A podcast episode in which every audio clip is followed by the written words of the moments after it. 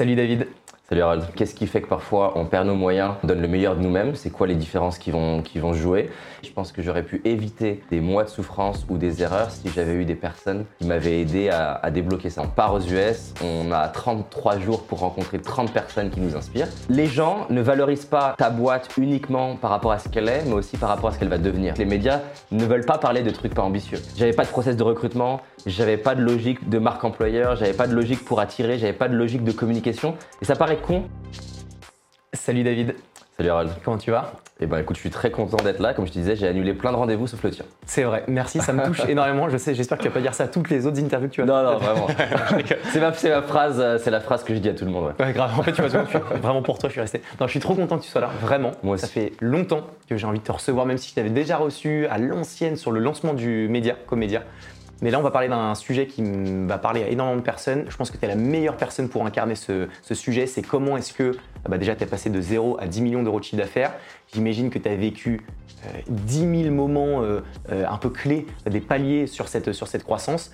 Et, bah, l'idée, ça sera donc à travers ce format qui dure 30 minutes, 5 minutes de présentation et 25 minutes de tips activables, bah, nous repartager l'intégralité de ce parcours est-ce que déjà tu peux peut-être te présenter rapidement pour celles et ceux qui ne te connaissent pas? Je pense que c'est pas possible. enfin, voilà, beaucoup de personnes te connaissent, mais je te laisse déjà te, présenter.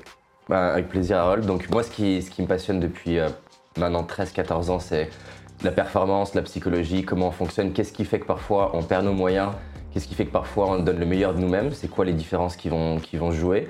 Et donc je vais à la rencontre de gens qui m'inspirent, Gad Elmaleh, Mike Horn, récemment Richard Branson. J'essaie de décortiquer avec eux comment est-ce qu'ils réfléchissent. Souvent, j'observe 3C, les compétences qu'ils ont développées, les croyances qu'ils ont et le cercle, les connexions qu'ils ont créées pour arriver à en être là. Et en interne, on a une équipe d'ingénieurs pédagogiques et euh, d'ingénieurs aussi, de, chercheurs. Et on essaie de créer des outils pédagogiques pour développer ce qui s'appelle euh, les power skills. Et spécialement aujourd'hui, dans un monde avec l'IA où c'est en train de devenir le bordel, le chaos, on voit qu'en fait les compétences techniques, les hard skills, elles deviennent de plus en plus rapidement entre guillemets obsolètes, c'est-à-dire tu dois en permanence te réinventer. Et ce qui va te permettre de faire la différence, tu peux me demander d'ailleurs à ChatGPT, euh, c'est quoi les compétences sur lesquelles c'est intéressant de te développer pour pouvoir être à jour dans 10 ans. Et ce qui ressort, c'est les power skills. Donc c'est les soft skills qui te donnent du pouvoir. Donc la communication, la gestion du stress, la capacité à négocier, la pensée critique, le critical thinking. Et donc avec Paradox, ce qu'on fait, c'est qu'on crée de la formation pour aider les gens à se développer dans leurs power skills. Moi, ce qui m'inspire, c'est que j'étais complexé, mal dans ma peau pendant des années. J'étais persuadé qu'on ne pouvait pas changer sa vie. Et euh, en fait, il y a trop de gens pour moi, et ça me frustre, qui sont persuadés qu'ils sont comme ils sont. Ils ne sont pas à l'aise à l'oral, et c'est comme ça. Ils ne sont pas à l'aise pour, euh, pour arriver, je ne sais pas, à avoir du leadership. Et donc, euh, ça m'inspire de ouf qu'avec Paradox, on, est pour la, mission Empower People at Scale. On veut aider des millions de personnes à justement prendre le pouvoir dans leur vie et avoir les compétences humaines pour arriver à rendre possible ce qu'ils ce rêvent en fait. Incroyable. Euh, et, je, peux, je reviens sur en plus les podcasts que tu as lancés, donc que tu as lancé depuis maintenant un moment, qui sont juste dingues. Je trouve vraiment, là, j'ai vu celui de Gad typiquement que tu avais fait, qui est juste incroyable. Aujourd'hui, vous accompagnez combien de personnes juste pour me. Enfin, à peu près si tu sais? Euh, alors, j'ai pas le chiffre, parce qu'en fait, on a, il y a plusieurs business units dans Paradox. Une, c'est l'école de coaching. On forme des gens aux outils du coaching. Là, on a 600 personnes par année. On, a, on doit avoir 2000, 3000 personnes qu'on a formées au coaching. Donc, que ce soit des managers, des entrepreneurs, des professeurs, des personnes qui veulent vraiment devenir coach. C'est pas le cas de tout le monde. Et mhm. puis après, je crois qu'on a 30, 40 000 personnes qui ont fait euh, euh, des formations. Mais là, c'est plus formation digitale. Incroyable. Et avant d'arriver à ces 40 000 personnes, comme on l'a dit, tu as commencé comme tout le monde de zéro pour arriver à 10 millions de CA. C'est quoi un peu les étapes du coup que tu as, connues? Euh, Et surtout, je pense que l'idée aujourd'hui, c'est peut-être de nous dire quelles étaient les problématiques un peu clés et comment tu as réussi à pallier ça. Et, tu me l'as parfaitement dit juste avant, mais euh, la croissance, c'est pas comme ça. La croissance, c'est comme ça, de fou. Et, donc, bah, peut-être, je, je, te laisse prendre la mano sur les premiers paliers, sur les premières étapes. C'est un sujet qui est très vaste. Ouais, bah en fait, clairement, donc moi, j'ai pas de parents entrepreneurs et, et j'avais pas autour de moi, j'ai pas fait d'école de commerce, j'ai fait une école d'ingénieur et donc j'avais personne autour de moi qui a entrepris ou rêvait d'entreprendre. Et, euh, donc, je suis très content de partager ça parce que chacun des paliers, je pense que j'aurais pu éviter des mois de souffrance ou des erreurs si j'avais eu des personnes qui m'avaient aidé à, débloquer ça. J'ai un, un, mentor qui a une boîte bootstrap qui fait 800 millions, 1 milliard peut-être de chiffre d'affaires par an en bootstrap, ce qui est assez incroyable. Et à chaque fois que je lui partage des prises de conscience, il me dit Mais, mais tu savais pas ça Donc il me met des petites tartes dans mon ego. Euh, mais moi, clairement, je savais pas tout ce que je vais partager. Donc ouais, je me suis dit que c'était intéressant parce que ça pouvait aider des personnes qui se lancent et des personnes qui sont euh, au même stade que moi aujourd'hui. Donc clairement, mon premier challenge que j'ai démarré en... Donc ma boîte officiellement, c'est en 2012. Non officiellement en 2010, qu'au début, j'avais pas d'entreprise, mais je faisais des, des petites conférences, des événements et du coaching. Et donc j'ai démarré, j'avais 21, 22 ans. J'en faisais 12 et mon premier problème, et qui est, je pense qu'il y a au moins 50% des intervieweurs me posent toujours la question comment tu as fait pour te sentir légitime? Et en fait, c'est vrai que je, je, galérais parce que euh, j'étais jeune, je faisais trop jeune dans une industrie où c'est pas comme là, tu peux, si tu as 21 ans dans l'IA, c'est normal. Mais 21 ans dans un métier où on considère que c'est plus à 45, 50 ans, 60 ans que tu as une forme d'expertise sur l'humain, l'accompagnement euh, des autres, la performance. Du coup, euh, c'était pas, j'étais un ovni et on me renvoyait en permanence, c'était trop jeune. Et le truc, c'est que j'étais le premier à y croire. J'étais le premier à croire, je suis trop jeune. Et un truc qui m'a aidé, et j'adore cette pub de Avis, donc Avis, la société de location de voitures. Pendant longtemps, ils ont souffert d'être numéro 2 mhm. euh, par rapport à Hertz. Et souvent, numéro 2, c'est un peu la place bâtard parce que t'es es, gros, donc t'as pas non plus l'opportunité d'avoir les prix du numéro 5 et t'es pas le numéro 1. Et ils ont fait une campagne de pub qui est incroyable, où ils ont marqué de partout et à la télé We are number 2, that's why we try harder. Donc on est numéro 2, c'est pour ça qu'on fait plus pour vous. Et cette campagne a, tellement marché que c'est limite, ils ont, ils ont failli devenir numéro 1. Et j'adore cette campagne parce qu'ils ont retourné ce qui semblait être une faiblesse en avantage. Et c'est ce qui s'est passé pour moi. Un jour, j'en ai eu marre en fait de, subir mon âge et je me suis vraiment assis, j'ai pris un papier et j'ai listé une cinquantaine de bénéfices à mon âge. Jusqu'à ce que moi-même, je sois convaincu que mon âge est une opportunité. Parce que souvent, l'erreur qu'on fait en tant qu'entrepreneur, c'est qu'on essaie de convaincre les autres, ses fournisseurs, sa banque, ses équipes, ses clients, de trucs dont nous-mêmes, on n'est pas totalement convaincus. et la première étape pour moi, donc c'est une des premières leçons, ça a été de m'arrêter et me demander, donc c'est quoi ma faiblesse sur le, sur le marché, où est-ce que les gens me perçoivent comme étant moins bon, et comment je peux retourner ça à mon avantage? Et c'est ça qui est dingue, c'est que si par exemple euh, tu, tu, viens de démarrer, et eh ben tu n'as peut-être pas les opportunités du leader sur le marché, tu n'as pas les moyens, tu n'as pas le réseau, tu n'as pas les équipes, mais peut-être que tu as plus de temps qu'eux. Peut-être que tu peux faire un service que eux jamais ils considéreraient. Et souvent l'erreur qu'on fait, ben, c'est de voir uniquement les problèmes de sa faiblesse plutôt que de s'arrêter en disant comment justement je vais pouvoir euh, ben, pénétrer le marché en, retournant ma faiblesse en force. Et quand tu regardes l'histoire, même au niveau des armées, il y a une super vidéo de Ray Dalio sur les 500 ans d'histoire et comment on passe de, des Hollandais qui sont leaders, puis les Anglais, puis les Américains, etc. Et ben à chaque fois, c'est un peu l'idée de la startup.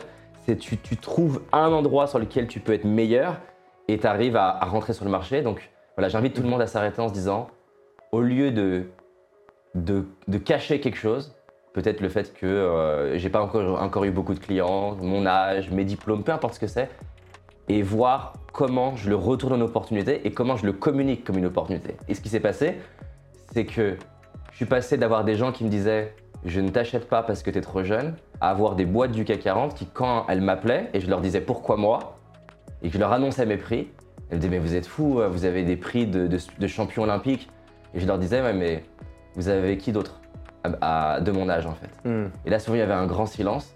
Et ils me disaient, bah en fait, c'est vrai qu'on a personne d'autre.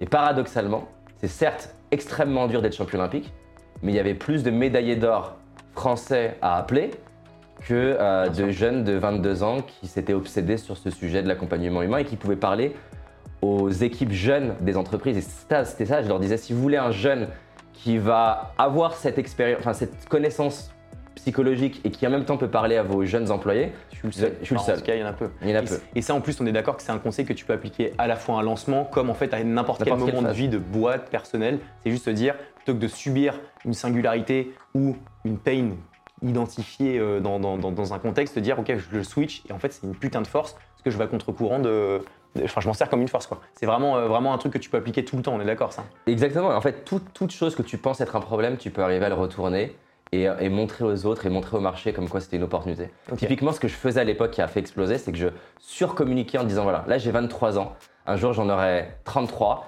et un jour pour pouvoir être à 5 dans une pièce, les gens payeront 100 fois plus cher, donc c'est le moment de l'acheter. Et en fait, ce, cette légende que je répétais, ça a, ça a participé à créer une forme de FOMO, de c'est maintenant, et, entre, guillemets, les gens, ils ont eu raison de, de pouvoir accéder à des événements, ils payaient 12 euros pour être à 5 euh, dans une salle. Euh, donc voilà, ça c'est la première chose qui m'a aidé. Ok, je sens mes premiers paliers. Et donc voilà, ça, ça m'a amené de, on va dire, de 0 à 100 000 euros. Puis après, j'ai eu un autre palier où je stagnais. Et ma, ma chérie, qui est devenue ma femme aujourd'hui, ça fait 12 ans qu'on est ensemble, elle euh, me disait écoute, il faut vraiment qu'on parte en vacances, que j'avais tendance à bosser comme un acharné euh, du lundi au dimanche, toute l'année, même la veille de Noël, le lendemain de Noël. Elle me dit, elle a insisté pour qu'on aille euh, prendre un temps à la plage. Et elle me dit tu bosses pas. Et donc j'ai triché, j'ai pris un calepin. Et sur la plage, je voyais les vagues comme ça. Et donc c'est vrai que c'est fou comment quand tu es détendu, tu te mets à avoir d'autres idées.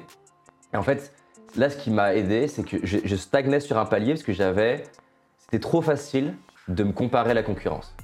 Parce que je vendais quelque part une, commodité. C'est-à-dire que si tu vends un, iPhone et que tu as d'autres distributeurs qui vendent un iPhone, bah en fait, tu fais la compétition sur le prix. C'est celui qui va le vendre le moins cher. Et c'est ça l'erreur que je commettais, c'est de vendre quelque chose qui est comparable. Alors moi, ce n'était pas vraiment une commodité comme un iPhone, mais je vendais un nombre de coaching et donc les gens me comparaient à un autre fournisseur de services qui vend un même nombre de coaching. Et donc j'étais sur la plage et là je me demandais, mais en fait, qu'est-ce que je pourrais créer qui vraiment me ferait kiffer, que les gens rêvent d'avoir et qui, si je le crée, personne ne peut comparer la, proposition de valeur. Mhm.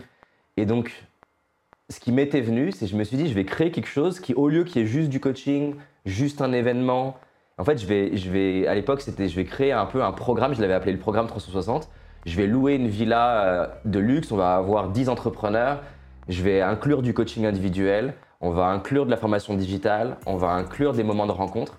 Et du coup, ça c'est très complexe à comparer parce que tu peux pas retrouver une offre sur le marché qui est exactement la même. Là où avant, eh ben, la personne pouvait me dire mais je comprends pas pourquoi tu coûtes tant à l'heure.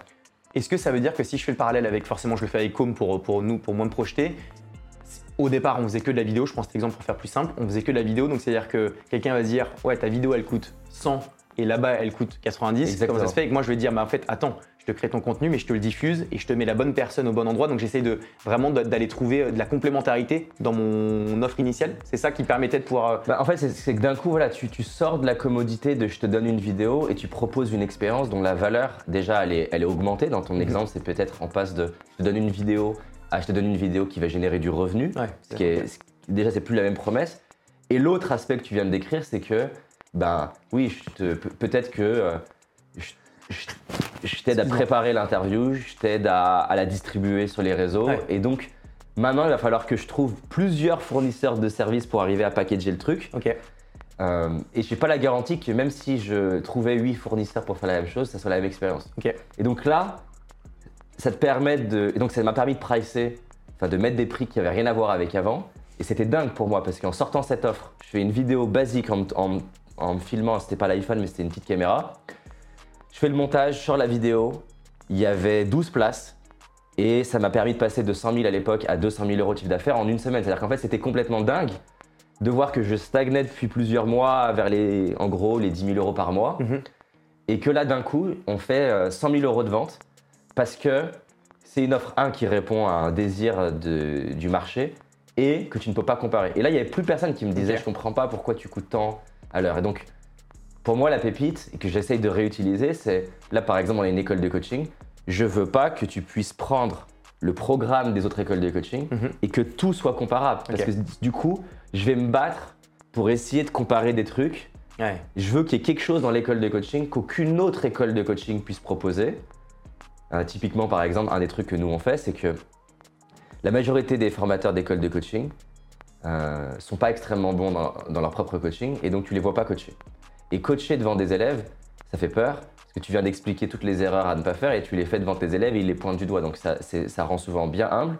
Et donc là, je me suis dit, on va, on va aller euh, à l'extrême là-dessus. Non seulement on filme mes coachings, mais aussi ceux d'autres élèves et on décortique ensemble euh, les coachings, ils ont accès à la vidéo, ils ont accès à la vidéo où on décortique comme un sportif de niveau. Ce truc-là, clairement, ils ne peuvent pas l'avoir ailleurs de, de, la même manière, et donc ça rend l'offre euh, non comparable. Et donc ça, tu passes d'une commodité à créer une expérience qui est difficilement comparable. Si je revenais sur l'iPhone et que j'étais distributeur, imaginons que ce soit moi qui le fasse, et eh ben au lieu de vendre l'iPhone, peut-être que je pourrais dire voilà, dans l'iPhone, c'est un exemple bidon. bien sûr, mais dans l'iPhone, quand vous allez l'acheter, vous allez avoir mon carnet d'adresses de euh, mes trois avocats préférés, mes trois comptables préférés, hmm. mes trois fiscalistes, mes trois banquiers préférés. D'un coup, je passe d'une commodité que tous les distributeurs peuvent vendre à quelque chose qui me coûte pas forcément grand chose de mettre mes contacts dedans, mais la, la valeur de l'offre, elle n'est pas comparable. C'est, je trouve que le résumé et qui est parfaitement, qui, est parfaitement tangible et palpable, c'est de se dire il faut que tu trouves le moyen de ne pas être comparable. À partir de là, en fait, tu es, singulier, donc peu importe le pricing, peu importe euh, la manière dont tu vas vendre, vu que tu es singulier, il n'y a pas de point de comparaison, donc c'est oui ou c'est non, mais il n'y a pas de attends, je comprends pas, c'est plus cher ou moins cher qu'une autre personne. C'est ça. ça veut dire que donc l'étape 1, tu disais, c'est trouver ses faiblesses et s'en faire une force, ça permet d'être de, nager à contre-courant et donc de pouvoir euh, euh, créer ta singularité. Le point 2, c'est comment est-ce que quand je suis dans une industrie où il y a de la concurrence, je trouve le moyen de ne plus être comparable. À partir de là, je suis singulier encore une fois et donc je peux pricer différemment, aller chercher mes 200 000 qui a été pour toi ton deuxième palier.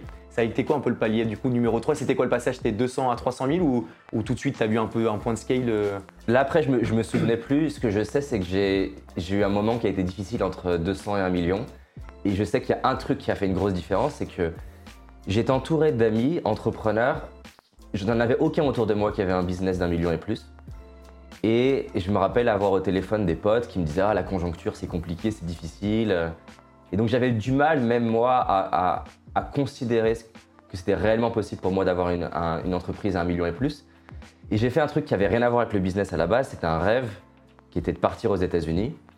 Et donc, avec ma, ma, chérie, on a annoncé sur Internet on, voilà, on part aux US. On a 33 jours pour rencontrer 30 personnes qui nous inspirent. Je je vais pas rentrer dans les détails de ça, mais on est parti aux US, ça a été la galère. Ma première interview, c'était avec euh, Seth Godin, qui est un peu une, légende, un pape du marketing aux US.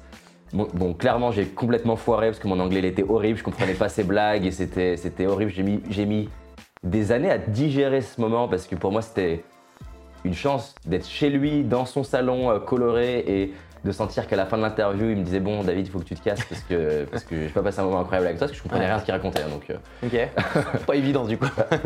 et on peut retrouver l'interview sur, sur YouTube. Ok. Mais en fait, ce qui s'est passé, c'est qu'à force de rencontrer des, entrepreneurs, je me rappellerai toujours d'un entrepreneur où je lui demande il me parle de son livre et, je lui, et il voyait qu'il n'était pas content dans le succès des ventes de son livre. Et je lui dis, mais t'en as vendu combien? Ça, T'as pas l'air content. Et pour contexte, en France, on considère qu'un best-seller d'un livre, c'est 30 000 exemplaires. Ok. Et là, moi, je me dis, bon, il est pas content, il a dû peut-être faire 70 000 euh, ventes. Il me dit, non, je suis pas content, on a fait 600 000 ventes. Putain. Et, euh, et en fait, à force, pendant 33 jours, d'être avec des gens dont ce qu'ils considèrent être pourri, c'est ce qui est pour moi inaccessible, ça m'a, en fait, ça m'a changé mon rapport aux chiffres et aux nombres. Parce qu'en fait, je parlais avec eux, ils me parlaient de mon objectif cette année, c'est 50 millions, c'est 4, c'est 10, c'est 12, mais en tout cas, il y avait personne qui était en dessous d'un million. Un million, c'était le 100 000 pour mes potes autour de moi. Euh, et, en fait, là, la leçon, parce que ce qui s'est passé vraiment factuellement après mon voyage aux US, je me suis mis à fixer d'autres objectifs, je me suis mis à avoir plus d'ambition, je me suis mis aussi, du coup, parce que j'ai eu un changement de croyance, clairement, à assumer plus d'ambition. Et donc ça se traduisait dans plein de choses. Ça se traduisait dans l'énergie que j'avais, ça se traduisait dans comment je parlais, je me rappelle, parce que j'étais donc j'avais un rendez-vous avec un entrepreneur qui m'inspirait beaucoup aux US et ma banquière française, Société Générale, désolé, hein, on peut enlever peut-être le. ah, d'accord. euh, je, suis encore, je, suis encore, je suis encore chez eux, mais. Euh, et donc, à chaque fois, il, il, il me cassait les couilles parce qu'il me mettait des plafonds de ma carte bancaire hyper bas et j'étais régulièrement bloqué alors que j'avais l'argent sur le compte. Et là, j'avais un rendez-vous avec un entrepreneur en plein milieu de la campagne des US, et les campagnes US, elles sont loin, et, je n'arrivais pas à louer ma, ma voiture. J'ai dû appeler ma mère à 7h du mat avec le décalage horaire pour qu'elle m'aide à payer la voiture. Enfin, c'était franchement, c'était la honte pour moi d'appeler comme ça ma mère en pleine nuit, la déranger alors que j'ai l'argent. Et en rentrant du voyage, je suis allé voir ma banquière et je lui ai dit, euh, là j'ai une question à vous poser. Elle me dit oui si vous étiez euh, certaine que j'étais le prochain Xavier Niel, est-ce que vous mettriez le même plafond bancaire? Intéressant. Et là, je me rappelle le, bug, elle s'est mis limite le filet de bave, gros silence pendant 35 secondes. Et je lui dis non, parce que c'est une vraie question, parce que moi, j'ai besoin d'avoir un partenaire bancaire qui va m'accompagner à accomplir justement cette ambition-là, qui était nouvelle et qui a émergé pendant le voyage aux US. Et je comprendrais que vous n'ayez pas envie, mais c'est pas possible pour moi d'avoir de l'argent sur mon compte et que ce soit vous qui décidiez en fait que je puisse pas dépenser. Donc soit on trouve une solution euh, maintenant, euh, soit en fait j'ai besoin de changer de partenaire bancaire. Et là, elle s'est levée, elle allait parler avec je sais pas qui, et elle m'a multiplié par 5 ou par 8 le plafond bancaire, alors que ça faisait des mois que j'insistais. À chaque fois, elle me disait Vous êtes trop jeune, votre boîte est trop jeune, on comprend pas votre business hmm. model. Et, et donc, ce que ça m'a montré que je garde, et je sais que ça peut paraître un peu cheesy comme conseil, mais vraiment, je suis obsédé là-dessus, c'est en fait, tu deviens qui tu côtoies. Et si tu as que des gens autour de toi qui jouent à un certain niveau, tu, en fait, tu, tu te rends pas compte. Tu te mets à développer leurs croyances. et, on en parlera plus tard, mais par exemple, plus tard, j'étais entouré que de gens qui essayaient d'avoir le minimum de staff, de travailler uniquement avec des virtual assistants, uniquement avec des freelances, et qui essayaient tout sauf avoir des équipes, mhm. sauf avoir des salariés. Et en gros, eux, leur croyance et leur modèle du monde, c'était je veux un business lifestyle, ce qui est respectable.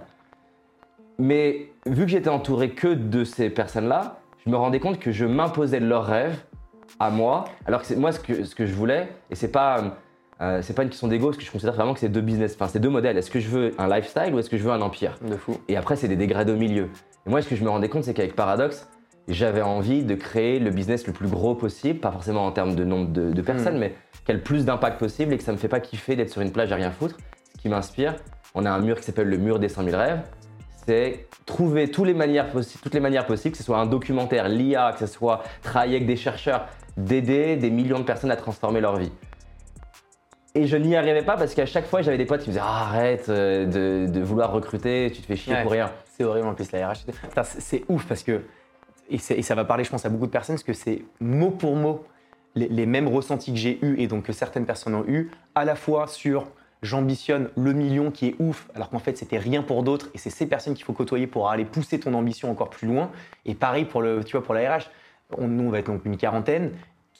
80% de mes potes me disent mais putain tu devrais pas te faire chier avec ça, soit solo ça va être mieux. Et effectivement dans mon inconscient commençait à se dire mais attends mais est-ce qu'ils ont raison ou pas? Alors qu'en fait j'ambitionne moi de casser le game de, la création de contenu etc. Et donc tu vois comme toi et c'est fou et, et, donc ça, ça, tu penses que ça veut dire que c'est les gens que tu côtoies, c'est... Ah mais c'est un truc de malade. C'est ça, c'est les gens que tu côtoies qui vont normer un peu ta, ton, ton, ton inconscient. Enfin, Ils vont normer plein de choses. Ils vont normer ton niveau d'ambition. Et en fait, je ne sais plus quel investisseur américain dit ce truc-là. Il dit que paradoxalement, c'est plus facile de créer des boîtes qui font des gros trucs que des boîtes qui font des petits trucs. Parce qu'en fait, les gens les plus talentueux sont attirés par les projets un peu fous et que paradoxalement, avoir un projet avec moins d'ambition fait que tu n'attires pas les talents. Et donc, premier phénomène, donc déjà, tu as plus d'ambition. L'ambition, elle te donne de l'énergie si c'est une ambition qui est saine. C'est-à-dire que si tu cherches quelque chose qui toi-même te stresse trop, là, ça va créer l'effet opposé. C'est ce qu'on appelle le, le dis-stress, c'est le, stress qui est, négatif. Donc, ça change ton niveau d'ambition, ça change à quel point tu as des gens qui sont attirés par toi, tes talents. Donc, tu n'attires pas les mêmes personnes. Ça euh, change la perspective de tes clients vis-à-vis du futur et donc ça crée ce FOMO dont on parlait, c'est-à-dire que les gens ne valorisent pas ta boîte uniquement par rapport à ce qu'elle est, mais aussi par rapport à ce qu'elle va devenir. C'est comme une action en bourse. La valeur d'une action en bourse n'est pas déterminée par sa valeur, mais par rapport à comment le marché pense qu'elle va. Que comment, je vais arriver à formuler ma phrase, mais qu'est-ce que le marché pense que cette action va prendre comme valeur demain Et donc finalement, les gens vont préférer investir sur une, une action qui vaut 1 euro mais dont ils pensent qu'elle peut valoir 1000, qu'une action qui vaut 100 fois plus, qui vaut 100 euros, mais dont les gens pensent qu'elle va valoir 110 demain. Et donc c'est plus, c'est pas seulement ce que ta boîte vaut aujourd'hui qui compte dans le marché, c'est la perspective du futur. Et donc quand tu as plus d'ambition, ben, d'un coup tu as plus de gens qui sont attirés, plus un autre phénomène, c'est que le marché c'est du bruit, et donc tout le monde se ressemble. Et donc quand tu commences à Elon Musk à dire voilà, moi je veux pas simplement faire des trucs dans l'espace, je veux foutre un homme sur Mars, tu sors du bruit. Et quand tu sors du bruit, bon, tu t'attires bien sûr des inconvénients, les gens te critiquent, mais tu deviens le sujet d'intérêt, euh, de conversation au café, le soir, et donc les gens parlent de toi, et les gens ont de quoi parler de toi. Alors que quand tu as peu d'ambition, eh ben, les gens n'ont pas de quoi parler de toi. typiquement, en sortant de, mon voyage aux US, ça m'amènera sur un des autres points, je me suis dit, voilà, je veux faire un spectacle avec 1400 personnes, j'avais jamais fait de spectacle euh, humoristique, c'était ma phobie, parce que j'étais ancien, timide, complexé, et ça me faisait toujours très peur. Et j'avais jamais fait de salle de plus, de plus de 380 personnes. Et donc ce truc qui est fou, pour moi à l'époque, eh ben, va attirer du bruit, va donner envie aux médias d'en parler. Ça, Mhm. c'est aussi un autre élément dont je n'ai pas parlé, c'est aussi que les médias ne veulent pas parler de trucs pas ambitieux. Ouais. Et donc voilà, donc je vais pas parler de trois heures là-dessus, mais ça change euh, ton niveau d'ambition, ça change qui t'attire, ça change tes croyances, mais ça change aussi tes réflexes. Si on passe plus tard, moi mon réflexe d'ingénieur c'est il y a un problème, je le résous. Sous-entendu, mon obsession c'est le comment. Donc il y a un problème marketing, comment on peut le résoudre? Comment je peux le résoudre? Il y a un problème de recrutement, comment je peux le résoudre? Il y a un problème comptable, comment je peux le résoudre? Et en fait, je me rappelle, donc ça a été une suite de rencontres. Euh, Marc Simoncini en France, le fondateur de Teachable à New York, et puis d'autres entrepreneurs où j'ai réalisé qu'en fait leur obsession c'était pas comment mais qui. C'est pas comment je résous le problème de comptabilité, mais peut qui peut le résoudre. Ouais. C'est pas comment je résous le problème de recrutement, mais qui peut résoudre ce problème de recrutement. Et ça, tu ne l'acquiers que parce qu'en fait, au bout d'un moment, tu as, changé d'environnement. Donc bref, pour moi, et c'est un truc qui m'obsède chaque année, de, même, plus, même quasiment chaque trimestre, de faire le point. Est-ce que j'ai autour de moi les personnes qui soit sont dans le même terrain de jeu que moi, c'est-à-dire veulent faire ce que j'ai envie de faire. Par exemple, là, j'ai envie de faire l'international. Ça veut dire que j'ai besoin d'avoir des, des- des potes, des, des gens dans mon entourage qui font de l'international. Parce que c'est pas les mêmes croyances, c'est pas les mêmes compétences que tu as besoin. Donc changer de cercle. Donc ça, hyper intéressant, donc d'essayer de, de normer une ambition euh, bien plus haute que celle qui gravite autour de soi, que ce soit, comme tu l'as parfaitement dit, des gens qui, tu veux aller à l'international, soit c'est des gens qui sont déjà, soit c'est des gens qui veulent y aller, et donc qui va normer cette ambition, plus que d'en faire quelque chose qui est quasiment euh, impossible, et donc du coup qui va te créer des freins un peu euh, inconscients. Euh, ok, hy- hyper intéressant, et ça, ça juste au niveau de tes... Ce qui est toujours un peu compliqué en deux secondes, mais c'est que tu as tes amis qui sont tes amis depuis toujours, tu prends avec... avec euh, t'as, t'as des gens qui n'ont pas la même ambition que toi. Ce qu'il faut, c'est quoi? C'est compléter, c'est ajuster. Co- comment juste l'actionnable, c'est quoi? C'est L'actionnable, il y je dirais il y a trois choses. Un, faire, tu prends la liste de toutes les personnes que tu côtoies, un peu ou beaucoup. Tu fais deux colonnes, à quel point vraiment, quand je passe du temps avec eux, je suis rempli, je suis nourri. Et deux, à quel point c'est stratégique de les côtoyer. Donc, le premier, c'est il faut arrêter de se mentir. C'est-à-dire que, est-ce que c'est quelqu'un qui est un ami d'enfance, mais en fait, factuellement, au-delà de la partie stratégique, je suis plus vraiment nourri avec elle. Mhm. Et dans ce cas-là, j'occupe de l'espace dans sa vie et je l'empêche d'avoir quelqu'un qui est rempli à son contact. Et donc je baisse son estime à occuper du temps pour elle et je baisse mon estime à remplir ma vie de choses qui m'inspirent pas.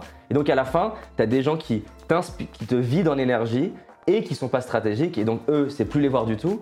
T'en as où bah, en fait ça te remplit, c'est moins stratégique peut-être les voir moins ou les voir dans des contextes particuliers. Donc après c'est chacun, euh, chacun décide. La deuxième chose, c'est lister les types de profils que j'ai envie euh, de rencontrer, à quoi ils ressemblent ces profils-là. Et la troisième chose, c'est ok, ces personnes-là, où est-ce qu'elles ont, où est-ce qu'elles vont, où est-ce qu'elles sortent en vacances, où est-ce qu'elles, enfin, est-ce qu'elles sortent, où est-ce qu'elles Mhm. vont en vacances, qu'est-ce qu'elles lisent, qui elles côtoient. Et après, moi, ce que j'aime faire, c'est faire des cercles. Donc, je veux rencontrer ces gens-là. Ces gens-là, ils ont qui autour d'eux? Imaginons, je veux rencontrer Will Smith.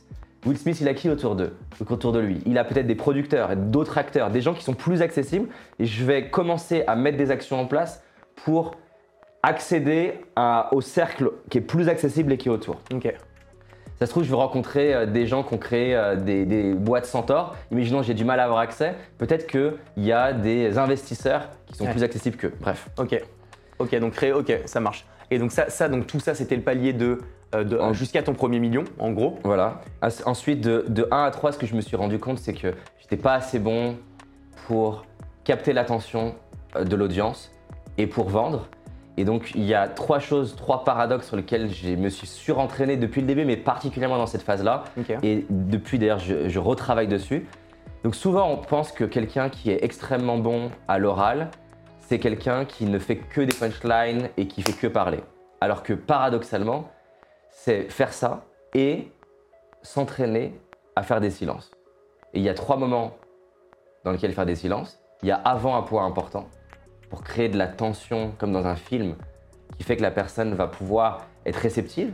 Il y a juste après un point important pour qu'elle puisse y réfléchir. Et il y a à chaque fois que tu as envie de dire euh et remplacer ça par du vide et ça crée encore une fois de la tension. Donc le paradoxe qui est de parler et faire des silences. Le deuxième paradoxe, c'est que souvent on a un ton monocorde. Soit on a beaucoup d'énergie, on parle fort et on, est comme ça et en fait on va fatiguer les gens.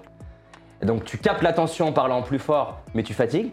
Soit tu as un ton qui est très bas, qui est top comme ton pour appuyer un point important mais tu vas endormir.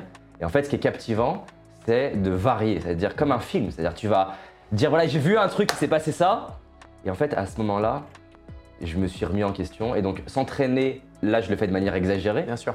Mais s'entraîner dans la douche à varier sa voix, varier son ton, varier la vitesse, ça va rendre tes vidéos, ça va rendre tes discours auprès des équipes beaucoup plus captivants. Ok.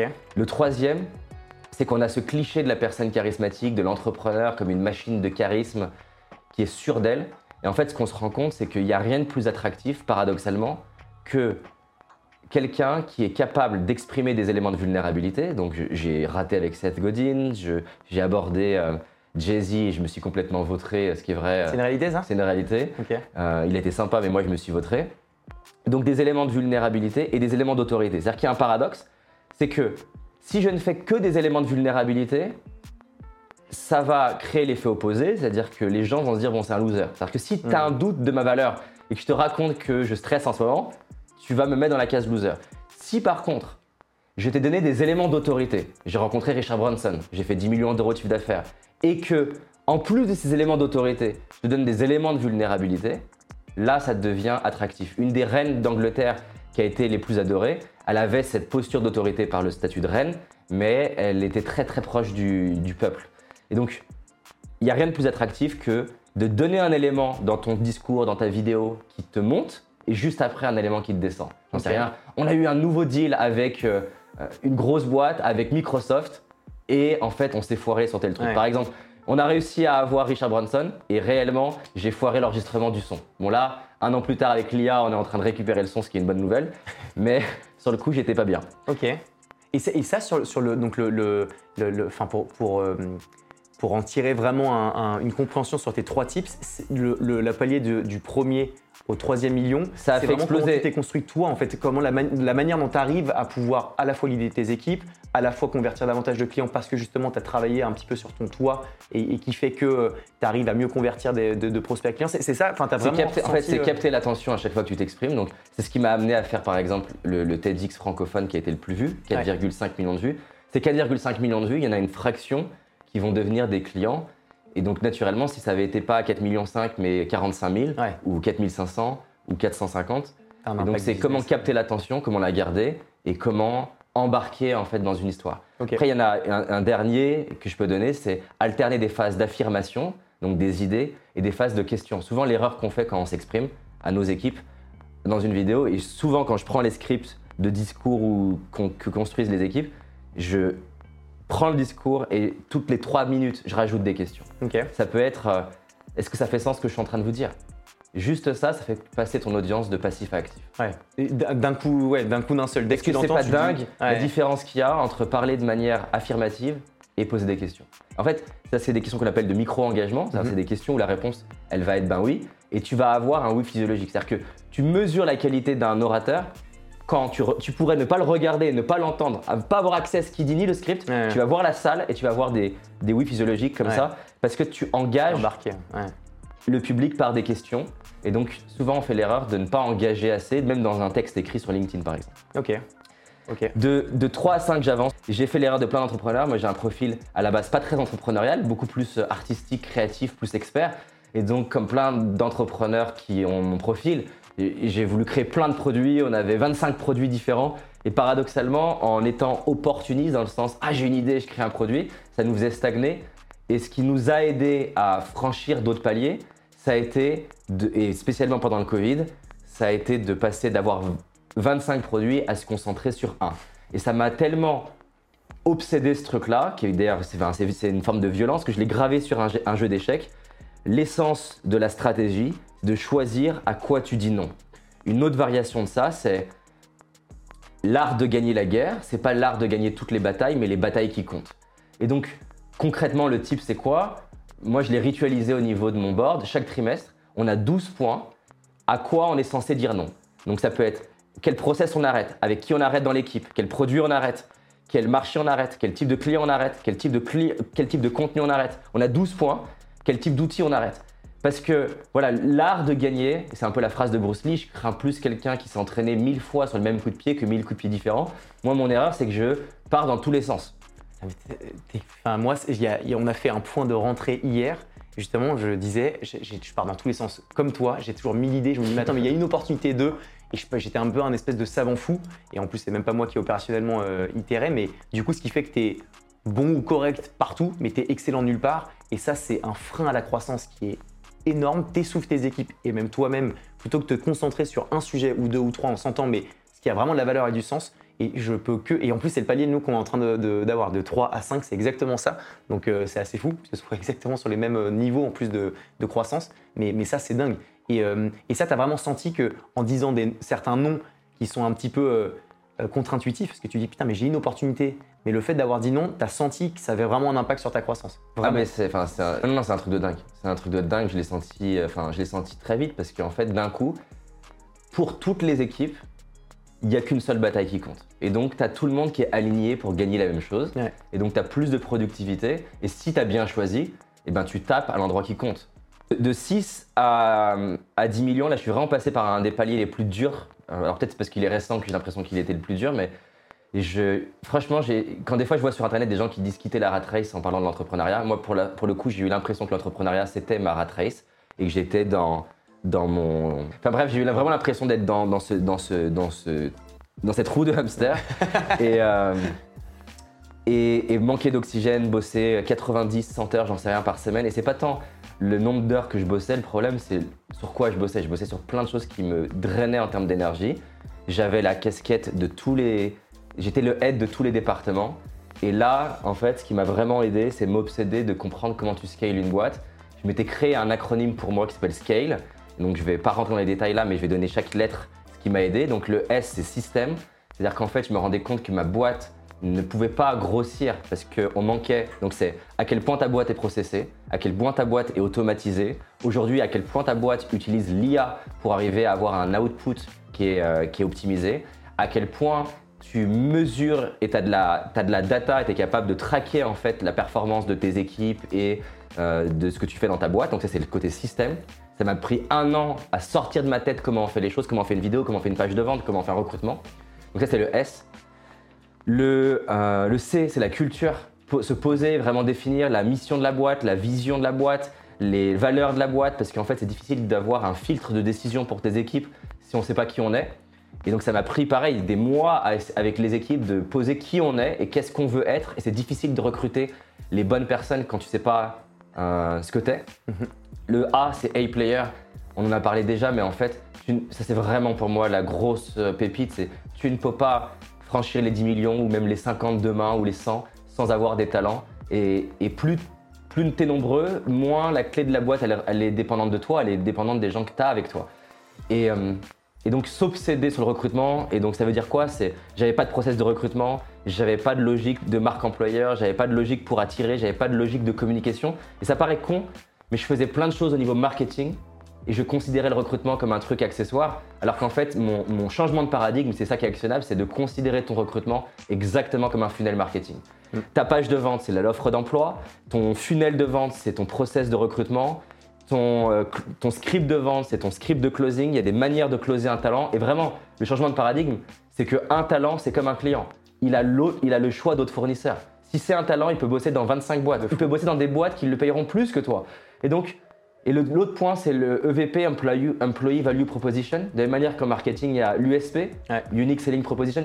Qu'est-ce que ta boîte, elle donne d'unique à un collaborateur? Pour nous, par exemple, on a défini trois choses. L'ambition du projet et des équipes, l'impact que tu vas avoir, parce qu'on n'est pas suffisamment, on n'est pas, on n'est pas 2000 euh, personnes, donc tu vas sentir ton impact et l'impact qu'a la boîte et le niveau d'autonomie. Tu peux bosser en remote, tu peux bosser de partout dans le monde avec, dans les heures que tu veux.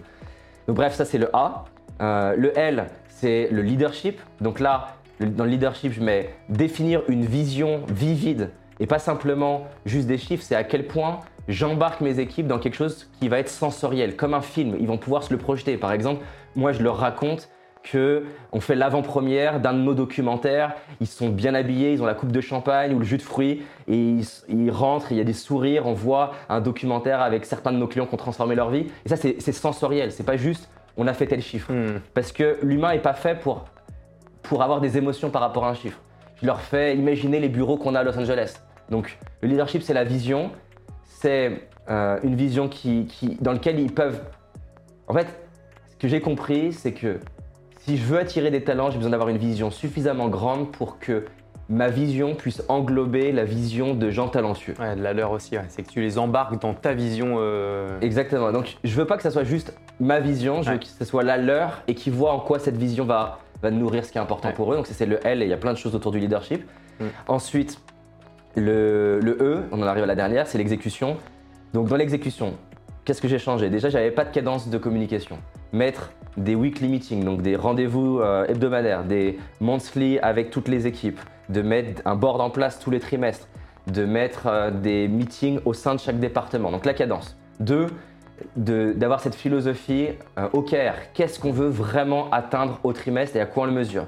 Trois, c'est quoi le one thing qui compte par semaine et qui va ok, il y a tout ce tourbillon de choses à faire, mais c'est quoi le truc, le one thing qui, si on le fait, va faire la différence Par semaine, ça tu le fais ça, tu, le détermines à la semaine. À, la semaine. Qu'est-ce qui va faire la différence cette semaine Pour moi, pour chaque, pour chaque personne. Et le dernier truc de, de l'exécution, c'est le scorecard. C'est-à-dire que ça n'existe pas un sport qui engage les gens où personne suit le score. Mhm. Personne ne voudrait suivre la Coupe du Monde si personne suivait le score. Et donc, un, un, un business, et ça, je ne le comprenais pas. Un business, il a besoin d'un score et donc il a besoin de dashboard pour qu'on puisse voir est-ce qu'on gagne ou est-ce qu'on perd. en fait, c'est ça qui engage tes équipes. Donc ça, c'est ce qui euh, m'a fait la différence, en gros, de 6 à 10 millions. Et là, dans lequel je suis, pour clôturer, je reviens sur cet élément euh, magnétique d'expression orale, mais cette fois plus en interne. Comment embarquer les équipes? Là, je fais plus de... En fait, ce que j'ai rendu, je me suis rendu compte, c'est que à 20 personnes, tu as un management très de proximité. Mhm. Et donc, tu engages les gens par des one-on-one. Là où on est 70, je me rends bien compte que je peux... il y a des gens dans la boîte que je... à qui je n'ai jamais parlé. Et donc, finalement, ce que j'ai fait sur les réseaux sociaux devient indispensable en interne. Faire des speeches, par exemple, j'en ai fait un récemment sur la pensée critique.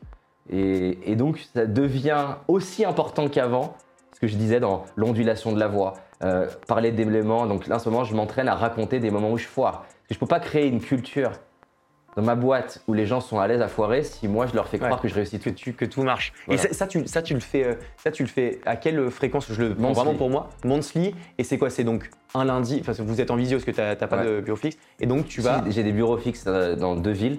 Et on a des gens qui sont partout, partout dans, le monde. Et donc tu fais, ta, tu fais une conf et donc tu vas partager à travers une thématique pas une heure de conf où tu euh, abordes des thématiques qui sont assez. J'essaie de prendre un thème qui est soit en lien avec une des valeurs. Ok soit en lien avec des, des, thématiques justement de, des power skills, tu vois. La pensée critique, en fait, j'ai envie de faire le cadeau à mes équipes de ce qu'on veut donner à nos clients. Et en fait, ça a été un déclic. Je me dis, c'est génial de faire profiter aux, aux équipes de Paradox de trucs que nos clients payent.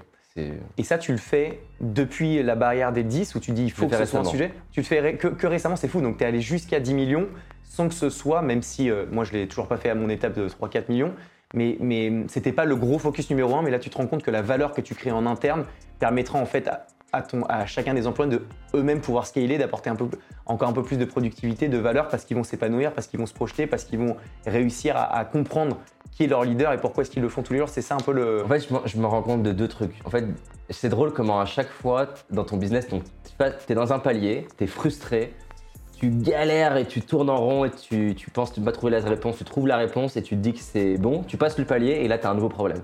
Donc moi mon, nouveau, mon problème c'était organiser ma boîte et recruter et je pensais que ça allait tout changer.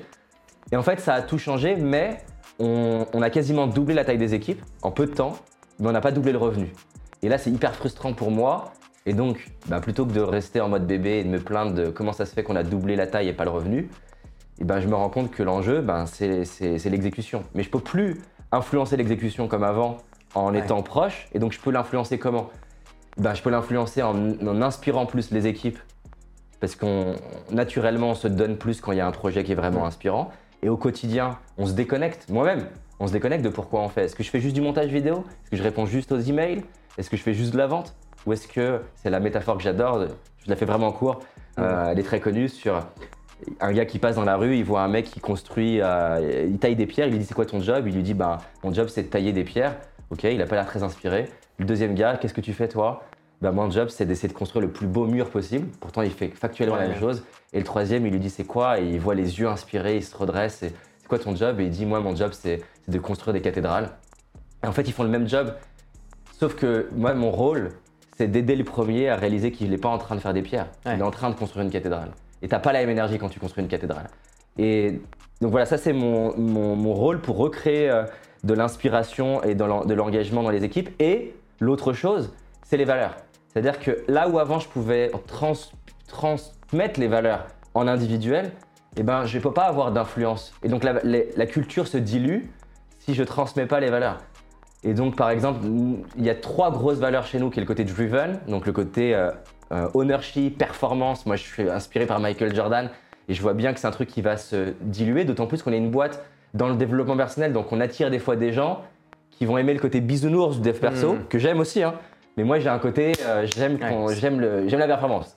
Et donc c'est important que je puisse transmettre ça. Le deuxième c'est growth over ego, le fait de lire, d'apprendre, de casser son ego, de, se donner des feedbacks qui sont durs. Et donc c'est à mon rôle de créer cette culture, de la transmettre. Et le troisième qui est le critical thinking, être conscient qu'on a des biais cognitifs, apprendre à réfléchir. Je ne peux pas juste demander à mes équipes de euh, ben, penser de manière critique. Hmm. Alors que moi, j'ai plein de frameworks à, leur donner et je peux les, inspirer à avoir des nouveaux, des nouveaux outils de réflexion. Par exemple, le pré-mortem, je vois bien que ce n'est pas un réflexe pour beaucoup de gens qui est quand tu as un nouveau projet, Google l'utilise beaucoup, qu'est-ce qui pourrait foirer? Et se forcer intellectuellement à voir si ce projet, on n'y arrive pas, qu'est-ce qui fait qu'il marche pas? Pas pour se stresser, mais pour anticiper tous les problèmes et mettre des solutions en amont avant d'avoir le problème. Écoute, euh, magnifique, franchement, masterclass de chez Masterclass. Ce qui est ouf, c'est comme tu l'as dit, c'est euh, tu, vas, tu vas répondre à certains questionnements de, de paliers de chaque entrepreneur ce qui est franchement assez ouf et c'est pour ça que ça dure un peu plus longtemps que prévu et parce que moi ça me parle et on est à ce moment qui a été une de tes étapes de 3 à 5, 6 comment est-ce qu'on fait pour, comment est-ce qu'on arrive à, déléguer? Et, je, retiens ce que tu as dit, qui est qu'un bon entrepreneur, c'est celui qui va identifier les bonnes personnes pour agir plutôt que de se dire que en fait, tu es un peu partout. Moi, ça, c'est ce que je fais. Hein. Je mets mon œil un peu partout, mon nez un peu partout, alors qu'en fait, les gens qui sont chez Com, c'est des gens qui sont là parce qu'ils ont leur expertise, leur savoir-faire. Bref, on peut en reparler pareil des heures et des heures, mais euh, franchement, mille merci pour la masterclass, vraiment. Où est-ce qu'on peut te, retrouver euh, pour toutes les personnes qui nous écouteront euh, bah, je pense qu'il y a beaucoup d'entrepreneurs, donc je dirais les, les deux meilleurs endroits, c'est soit ma chaîne business, Business Impact, où on fait des interviews business, soit sur LinkedIn où commence à être un peu plus présent. Il faut que j'apprenne à deux, trois typiquement. je, je, teste. euh, mais voilà, sur, sur, les deux. Et après, sur Insta, pour tous ceux qui sont intéressés par euh, la performance, la psychologie, on a, on a plein de contenu là un immense merci David pour tout. Et puis bah, on se dit à très vite pour un prochain format. Tu sais que tu vas revenir euh, quoi qu'il arrive. Je te forcerai pour d'autres formats. Et si je peux donner juste un truc, bien sûr. Parce que là, j'en ai peut-être parlé d'une manière où ça paraît simple. Et je veux surtout pas en fait créer l'illusion que pour moi l'entrepreneuriat était facile. Parce que moi, je me suis beaucoup comparé à des entrepreneurs dont en fait je connaissais pas leurs coulisses et j'avais l'impression d'être nul. Euh, déjà, un, je trouve qu'il y a des gens qui vont mille fois plus vite que moi. Euh, deux, j'ai galéré euh, beaucoup dans ce processus-là. Et donc voilà, j'invite les entrepreneurs à, ne pas se comparer, à réaliser ce qu'ils font déjà de, top et en fait se concentrer sur un problème à la fois. Euh, parce que je trouve que l'entrepreneuriat, on le vend beaucoup sur les réseaux comme un truc sexy et facile. Pour moi, en tout cas, je pense que c'est le truc le plus dur que j'ai jamais fait. Je suis content de le faire, hein. ça a du sens. Mais je trouve ça dur tous les jours. Et donc quand je vois sur Internet des gens qui vendent l'entrepreneuriat facile, c'est le cas pour eux, tant mieux, mais, pour moi, c'est pas facile. J'ai l'impression de, que c'est les Jeux Olympiques à chaque fois. De fou. Euh, mais par contre, c'est une expérience d'apprentissage qui est, unique et que je suis très heureux de vivre. Mais c'est bien de le rementionner. Je pense qu'effectivement, tout le monde dit Ouais, c'est magnifique, c'est beau, t'es libre, etc. Alors qu'en fait, t'es le moins libre au monde. C'est dur tous les jours. Ah, franchement, c'est violent. Pour moi, c'est violent. Fou. Donc, c'est pour ça qu'il faut quand même trouver du plaisir et du sens à ce que tu fais parce que ça va être dur, parce que ça va être compliqué, parce que ça va faire mal. Mais on le fait aussi parce que je pense qu'on a un tempérament qui fait qu'on aime ça, ce processus. Ouais, ça te fait, apprendre. Enfin, pour moi, c'est la meilleure. Enfin, je, je suis pas encore parent, j'ai envie d'être papa, mais peut-être au-delà d'être papa, je pense que c'est la meilleure école pour grandir. ça te rend humble tous les jours. Prends des tartes tous les jours. des tartes tous les jours. c'est un délire. Merci beaucoup, David. Avec plaisir. Salut.